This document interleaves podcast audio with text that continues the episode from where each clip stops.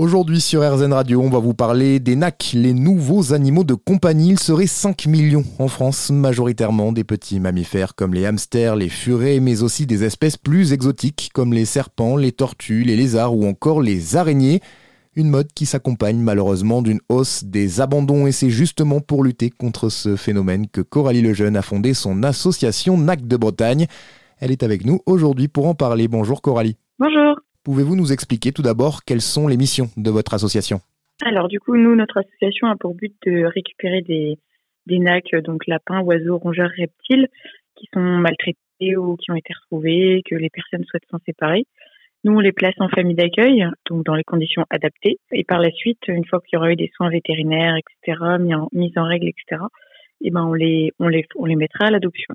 Comment expliquer ce phénomène de hausse des abandons? Les propriétaires sont selon vous mal informés avant de faire ces achats? Oui, c'est exactement ça.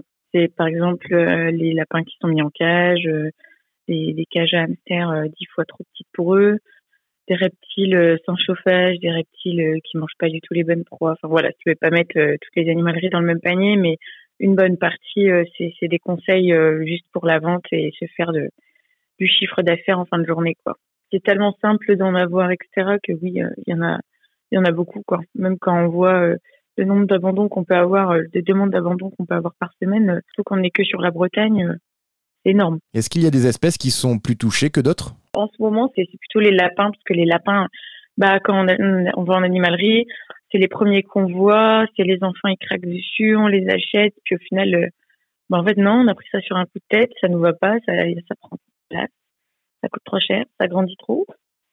Donc oui, euh, c'est trop trop régulier, il y a beaucoup trop d'abandon euh, sur ces espèces. Quoi. Alors justement, vous, votre rôle, c'est de faire de la prévention. Quelles sont ces erreurs que font trop souvent les propriétaires? Alors déjà, euh, le, le, must du must, c'est les lapins en cage.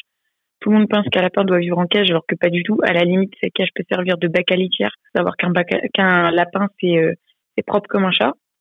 Donc déjà, ça c'est la plus grosse erreur, c'est enfermer un lapin en cage, que ce soit euh, juste la nuit ou toute la journée. Enfin voilà, c'est non.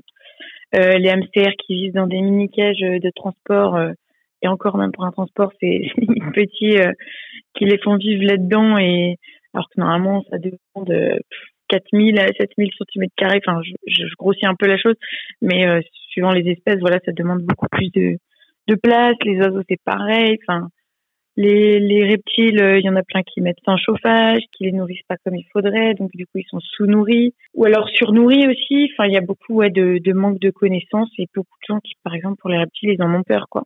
Pas dernièrement, euh, on vient de m'appeler parce que le lui a vendu un reptile euh, alors qu'il en a peur au final quoi. Sur le coup ça allait et puis maintenant ça va plus. Effectivement, c'est un peu trop tard. Quel est le message que vous voulez faire passer aujourd'hui? Alors, euh, le message que j'aimerais faire passer, c'est que l'adoption d'un animal, ça se réfléchit. Ça doit pas se faire sur un coup de tête. Il faut surtout bien se renseigner sur tous les besoins de l'animal avant de l'adopter. Euh, mais toutes les espèces confondues, euh, vous pouvez demander à des assos, vous pouvez demander à plein de gens des conseils, même sur Internet, des groupes Facebook. Il y a beaucoup de, de groupes maintenant adaptés à, aux espèces, etc. Et qui sont de très bons conseils, donc vous pouvez aller là-dessus. Et et ouais, surtout réfléchir et bien, bien se renseigner, c'est le plus important. Le message est passé. Merci Coralie pour toutes ces informations. Vous avez une page Facebook sur laquelle vous donnez des conseils et qui vous sert aussi pour faire adopter tous ces animaux qui malheureusement sont encore trop nombreux à être recueillis par votre association. Ça s'appelle NAC de Bretagne. On vous met tout ça très vite sur notre site rzn.fr.